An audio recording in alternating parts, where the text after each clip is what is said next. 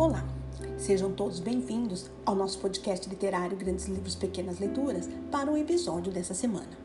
O episódio dessa semana, de número 92, é o conto A Pata do Macaco, do escritor inglês W. W. Jacobs. Lá fora, a noite era fria e úmida, mas na pequena sala de estar da Vila Lagnon, as gelosias estavam cerradas e o fogo brilhava alegremente.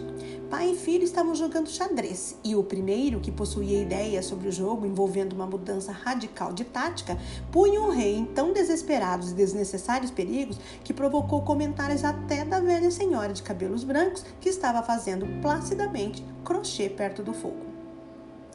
Escuta esse vento, disse o Sr. White, que, tendo notado um erro fatal quando já era tarde demais, desejava evitar com habilidade que o filho notasse também. Estou escutando, disse o outro, observando atentamente o tabuleiro ao mesmo tempo que estendia a mão. Cheque. Estava achando muito difícil que ele viesse essa noite, disse o pai com a mão erguida sobre o tabuleiro. Mate, prosseguiu o filho. Isso é o que tem de pior viver assim tão afastado, vociferou o Sr. White com súbita e inesperada violência. De todos os lugares idiotas, lamacentos e fora de mão para se morar, este é o pior. O caminho é um atoleiro e a estrada um rio. Não sei o que essa gente pensa, acho que porque somente duas casas da estrada estão alugadas, entendem que não tem importância. Não te importes, querido, disse-lhe a esposa conciliatoriamente. Talvez ganhes a próxima partida. O Sr. White ergueu bruscamente a vista, ao mesmo tempo de interceptar um olhar de compreensão trocado entre mãe e filho. As palavras morreram-lhe nos lábios, escondeu um sorriso contrafeito na barba rala e grisalha. Aí está ele, exclamou Herbert White ao ouvir o portão bater com estrondo e pesados passos que vinham em direção à porta. O velho levantou-se com a solicitude hospitaleira e, enquanto abria a porta, puderam ouvi-lo lastimando-se do tempo com o recém-chegado.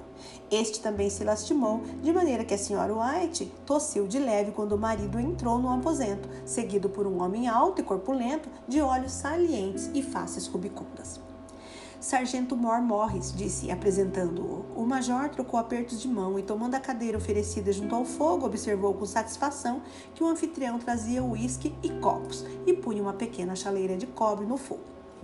Ao terceiro copo, seus olhos ficaram mais brilhantes e começou a falar enquanto o pequeno círculo da família olhava com agudo interesse aquele visitante de terras longínquas, que encostava os ombros robustos no espaldar da cadeira, falando de cenas estranhas e feitos denodados de guerras e pestes e de povos exóticos.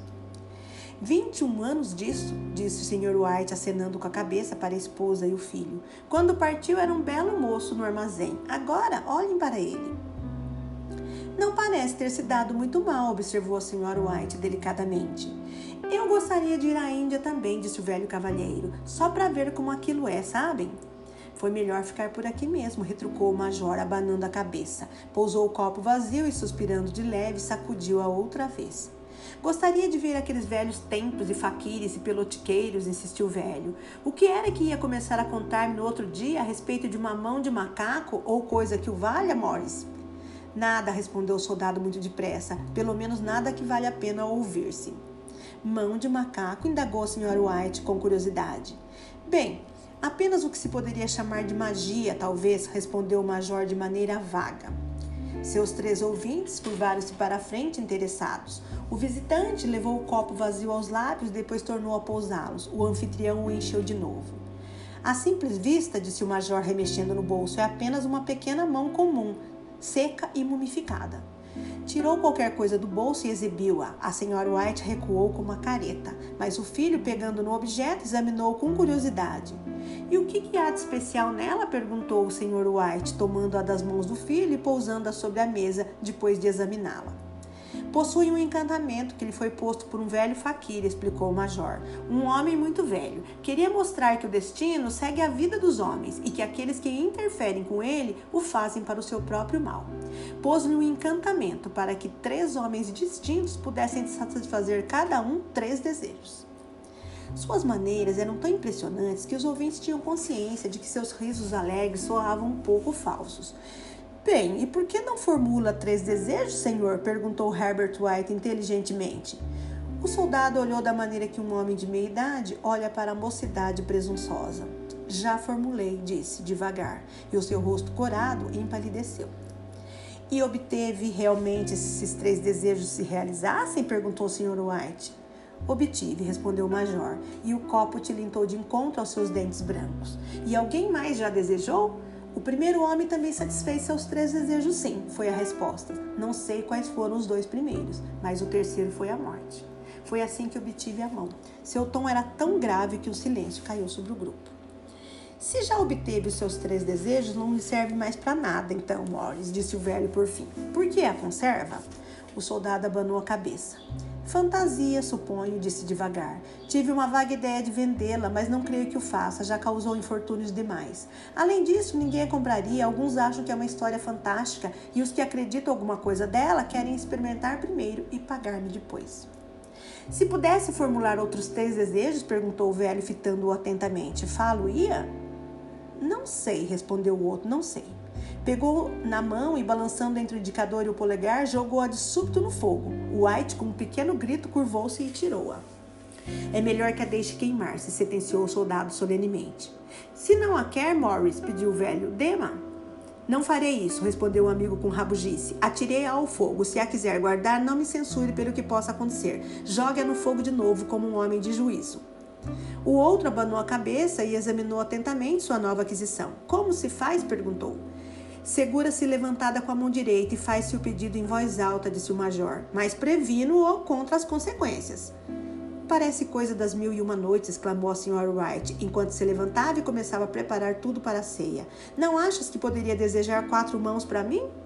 O marido tirou o talismã do bolso e então os três desataram a rir, enquanto o major, com um ar de susto no rosto, o segurava pelo braço. Se quer formular um pedido, disse-lhe severamente, faça-o de maneira inteligente. O Sr. White deixou cair de novo o talismã no bolso e, chegando às cadeiras, conduziu o amigo à mesa. Com o entretenimento da ceia, o objeto foi em parte esquecido e depois os três ficaram sentados, escutando atentos uma segunda série das aventuras do soldado na Índia. Se a história a respeito da mão do macaco não for mais verdadeira do que as outras que ele nos esteve contando, disse Herbert quando a porta se fechou às costas do hóspede, apenas em tempo para este apanhar o último trem, não conseguiremos grande coisa com ela. Desse-lhe alguma coisa por ela, meu velho? perguntou a senhora Wright, olhando para o marido com atenção. Uma bagatela, respondeu ele, corando de leve. Não queria aceitar, mas obriguei-o. E insistiu de novo comigo para que a jogasse fora. Não faça isso, exclamou Herbert com pretenso horror. Ora essa, vamos ficar ricos, famosos e felizes. Deseje ser imperador, papai, para começar. Depois não poderá mais ser dominado pela esposa. Correu em volta da mesa, perseguido pela indignada senhora Wright, armada de uma vassoura. O senhor White tirou a mão do macaco do, macaco do bolso e olhou para ela indeciso. Não sei o que hei de desejar, essa é a verdade, disse lentamente. Parece-me que já tenho tudo o que quero. Se eu liquidasse a hipoteca da casa, seria completamente feliz, não é verdade? sugeriu. Herbert, pousando-lhe a, mão no ombro, disse: Pois bem, deseje 200 libras então, é justamente o que falta. O pai, sorrindo meio envergonhado da própria credulidade, ergueu o talismã, enquanto o filho, com ar solene, que um piscar de olhos a mãe desmentia, sentava-se ao piano e fazia soar alguns acordes majestosos. Desejo ter duzentas libras, pediu o velho em voz alta. Uma bela ressonância do piano saudou aquelas palavras, interrompida por um grito assustado do velho. O filho e a esposa correram para ele. Mexeu-se, exclamou ele com um olhar de receio para o objeto que jazia no chão. Quando formulei o desejo, contraiu-se na mão como uma cobra. Bem, eu não vejo o dinheiro e aposto que nunca o verei, atalhou o moço. Deve ter sido impressão tua, meu velho, disse a esposa, olhando para ele com ansiedade. O marido abanou a cabeça. Não importa, porém, não aconteceu nada de mal, mas levei um choque a si mesmo. Sentaram-se novamente junto ao fogo enquanto os dois homens acabavam de fumar seus cachimbos. Lá fora o vento estava mais forte do que nunca e o velho teve um sobressalto nervoso ao som de uma porta batendo no primeiro andar. Um silêncio insólito e deprimente pesou sobre os três e prolongou-se até que o casal de velhos se levantou para recolher-se. Espero que encontre o dinheiro amarrado em um grande maço no meio da cama, gracejou Herbert ao curvar-se para dizer-lhes boa noite. E qualquer coisa terrível agachada em cima do guarda-roupa, espiando-o enquanto o senhor se aposta da fortuna mal ganha. Na manhã seguinte, na claridade do sol de inverno iluminando a mesa do café, Herbert riu-se do susto dos pais. Havia um ar de saudável banalidade no aposento que faltava na noite anterior, e a pequena mão de macaco suja e enrugada estava pousada sobre o aparador, com um pouco caso que não demonstrava grande fé nas suas virtudes. Suponho que todos os soldados são a mesma coisa, disse a senhora White. Que ideia nossa de dar ouvidos a tais contrassenso. Como poderiam realizar esse simples desejo hoje em dia? E se pudessem, como haveriam de fazer-te mal duzentas libras, meu velho? Podiam cair-lhe do céu na cabeça, chasqueou o frívolo Herbert. Morris contou que as coisas aconteciam tão naturalmente, disse o pai, que se poderia, querendo, atribuí-las a mera coincidência. Bem, não vá gastar o dinheiro todo antes que eu esteja de volta, recomendou Herbert, levantando-se da mesa. Receio que se transforme em um mesquinho avarento e que tenhamos que desconhecê-lo. A mãe riu-se e, acompanhando-o até a porta, observou-o enquanto seguia pela estrada abaixo e, depois voltando à mesa do café, divertiu-se muito às custas da credulidade do marido. O que não a impediu de precipitar-se para a porta quando o carteiro bateu e nem tampouco de resmungar qualquer coisa sobre majores reformados de hábitos biliosos, quando verificou que o correio lhe trazia apenas uma conta do alfaiate. Herbert vai dizer mais algumas pilheiras, espero, quando voltar, disse ela, quando se sentavam para jantar. Imagino que sim, concordou o Sr. White, mas servindo-se de cerveja, seja como for, aquela coisa mexeu-se da minha mão. Isso eu posso jurar. Pensaste que se mexeu, observou a velha senhora meigamente. Digo que se mexeu, replicou o outro. Não resta a menor dúvida. Eu tinha. Que foi? A esposa não respondeu, estava observando os misteriosos movimentos de um homem lá fora, que, espreitando de maneira indecisa para a casa, parecia estar tentando resolver-se a entrar. Em conexão mental com as 200 libras, notou que o estranho estava bem vestido e usava uma cartola de seda brilhante e nova.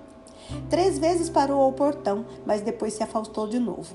Da quarta vez parou com a mão pousada nele e, com a súbita resolução, abriu-o e caminhou em direção à casa.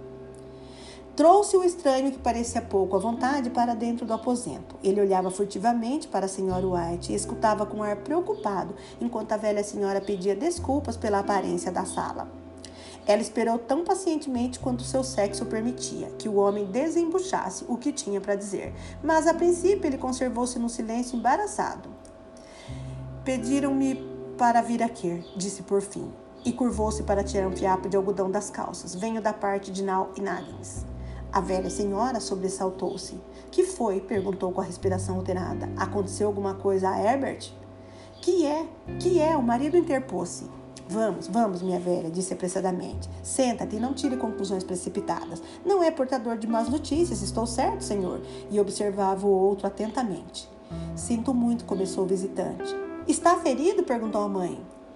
O visitante curvou-se, confirmando, gravemente ferido, mas já não sofre coisa alguma. Oh, graças a Deus! exclamou a velha senhora, juntando as mãos. Graças a Deus por isso! Graças. Interrompeu-se de súbito ao perceber o sinistro significado da afirmativa do outro e viu a terrível confirmação dos seus receios na cara compungida que ele fez. Suspendeu a respiração e, voltando-se para o marido, menos vivo em compreender do que ela, pousou a mão trêmula na dele. Houve um longo silêncio. Foi colhido por uma máquina, disse o visitante, por fim em voz baixa colhido por uma máquina, repetiu o Sr. White de maneira vaga. Sim. Ficou sentado olhando confusamente pela janela e, tomando a mão da esposa entre as suas, apertou-a como costumava fazer nos velhos tempos em que se namoravam, quase 40 anos atrás. Era o único que nos restava, disse voltando-se gentilmente para o visitante. É duro. O outro tossiu e, levantando-se, caminhou lentamente até a janela. A firma encarregou-me de transmitir-lhes a sua sincera simpatia pela grande perda que sofreram. Disse sem voltar a olhar. Peço-lhes para compreenderem que sou apenas um empregado e que estou obedecendo às ordens recebidas. Não houve resposta. A face da anciã estava branca, os olhos vítreos, a respiração mal audível. No rosto do marido havia uma expressão que devia ser semelhante à do seu amigo major ao entrar pela primeira vez em ação.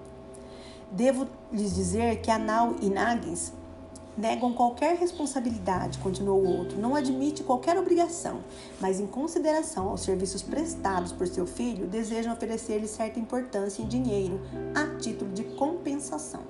O Sr. White deixou cair a mão da esposa e, pondo-se em pé, fitou o visitante com um olhar horrorizado. Seus lábios secos balbuciaram a palavra. Quanto? Duzentas libras, foi a resposta. Inconsciente do grito da esposa, o ancião sorriu debilmente, estendeu as mãos feito um homem cego e caiu, qual um farrapo inerte no assoalho. No vasto cemitério novo, a umas duas milhas de distância, os anciãos enterraram o morto, querido, e voltaram para casa, agora imersos em sombras e silêncio. Acontecera tudo tão rapidamente que a princípio mal podiam compreendê-lo e tinham ficado em um estado de expectativa, como se alguma coisa mais devesse acontecer, alguma coisa que aliviasse aquela carga demasiado pesada para os seus velhos corações suportarem. Mas os dias se passaram e a cruel expectativa cedeu lugar à resignação, a resignação irremediável dos velhos, às vezes erroneamente chamada de apatia. Às vezes mal trocavam uma palavra, porque agora não tinham sobre o que falar, e seus dias eram longos e enfadonhos.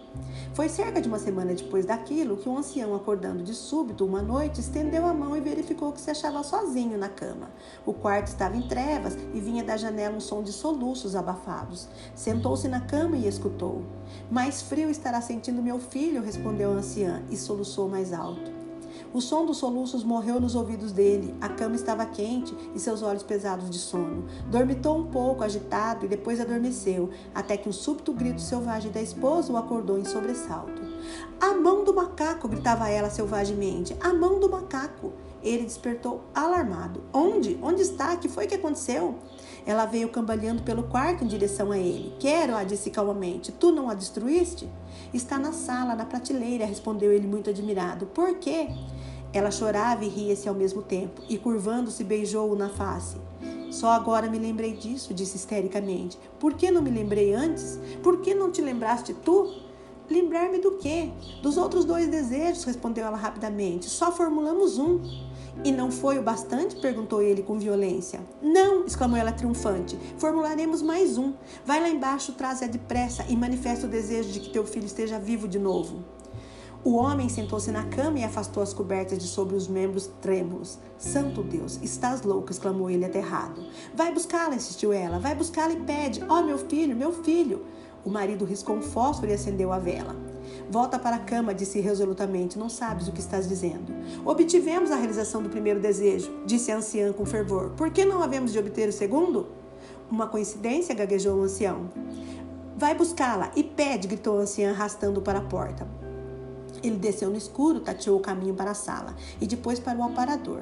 O talismã estava no seu lugar e um terrível medo do que o desejo não formulado trouxesse o filho mutilado à sua presença antes que ele pudesse fugir do aposento, apoderou-se do seu espírito. Susteve a respiração quando viu que perdera a direção da porta. Com a testa úmida de suor, encontrou o caminho em volta da mesa e foi se arrastando ao longo da parede, no estreito corredor com aquela coisa nojenta na mão. Até o rosto da esposa pareceu-lhe mudado quando entrou no quarto. Estava branco e expectante, e para seu receio parecia ter um ar sobrenatural. Teve medo dela. Pede, gritou ela com voz forte. É uma tolice inútil, esquivou-se ele. Pede, repetiu a esposa e ergueu a mão. Quero meu filho vivo de novo. O talismã caiu no soalho e o velho fitou-o estremecendo. Depois deixou cair-se tremendo em uma cadeira enquanto a esposa, com os olhos ardendo, se dirigia à janela e levantava a gelosia. Ficou sentada até sentir-se enregelado de frio, olhando de vez em quando para a figura da anciã, espreitando para fora pela janela. O coto da vela que ardera até abaixo do anel do castiçal de porcelana lançava sombras oscilantes sobre o teto e as paredes, até que, com uma palpitação mais forte do que as outras, extinguiu-se. O ancião, com indizível sensação de alívio pelo fracasso do talismã, voltou à cama e, um minuto ou dois após, a anciã veio silenciosa e apática para junto dele. Nenhum dos dois falou e ambos ficaram deitados silenciosamente, escutando o tic-tac do relógio. Um degrau da escada estalou e um camundongo assustado correu ruidosamente por dentro da parede. A escuridão era opressiva. Depois de ficar algum tempo deitado, reunindo coragem, o marido pegou na caixa de fósforos e, riscando um, desceu as escadas para buscar uma vela. No último degrau, o fósforo apagou-se e ele parou para acender outro, mas naquele momento uma batida tão leve e furtiva que mal era audível soou na porta da rua. Os fósforos caíram-lhe das mãos, ficou imóvel com a respiração suspensa, até que a batida se repetiu. Então voltou-se e correu velozmente até o quarto, fechando a porta atrás de si, uma terceira batida ressoando pela casa. Que foi isso? exclamou a anciã, sobressaltando-se. Um rato, disse o ancião em voz trêmula, um rato, passou por mim nas escadas. A esposa sentou-se na cama, escutando. Uma batida forte ressoou pela casa. É Herbert, gritou ela, é Herbert. Correu para a porta, mas o marido colocou-se diante dela e, agarrando-a pelo braço, segurou-a com força. Que vais fazer? sussurrou asperamente. É meu filho, é Herbert, gritou ela, lutando mecanicamente. Tinha me esquecido de que eram duas milhas de caminho. Por que me segura? Solta-me, tenho que abrir a porta. Pelo amor de Deus, não o deixes entrar, disse o ancião tremendo. Tens medo do teu próprio filho? exclamou ela, debatendo-se. Deixa-me ir. Já vou, Herbert, já vou. Houve outra batida e mais outra. A anciã, no súbito arranco, libertou-se, saiu correndo do quarto. O marido seguiu até o patamar e chamou-a insistentemente, enquanto ela corria escadas abaixo. Ouvia a corrente de segurança ser retirada e a lingueta da chave abrir-se, rangendo. Depois a voz da anciã, áspera e palpitante. O ferrolho, gritou alto. Desce, não posso atingi-lo. Mas o marido estava arrastando-se ferozmente pelo chão à procura da mão do macaco se pudesse ao menos encontrá-la antes que aquela horrível coisa lá de fora entrasse. Uma verdadeira sarevada de batidas repercutiu pela casa e ele ouviu o arrastar de uma cadeira que a esposa estava colocando junto à porta. Ouviu ainda o ruído do ferrolho ao ser aberto lentamente. No mesmo instante, achou a mão do macaco e freneticamente bradou seu terceiro e último desejo. As batidas pararam de súbito, embora o seu eco inundasse ainda mais a casa. Ouviu a cadeira sendo arrastada para trás e a porta abrir-se. Um vento frio encanou pelo vão das escadas, mas o longo e sonoroso lamento de decepção e agonia da esposa deu-lhe coragem para descer até onde ele estava e abriu a porta por trás dela. O lampião que piscava em frente mostrou-lhe a estrada, calma e deserta.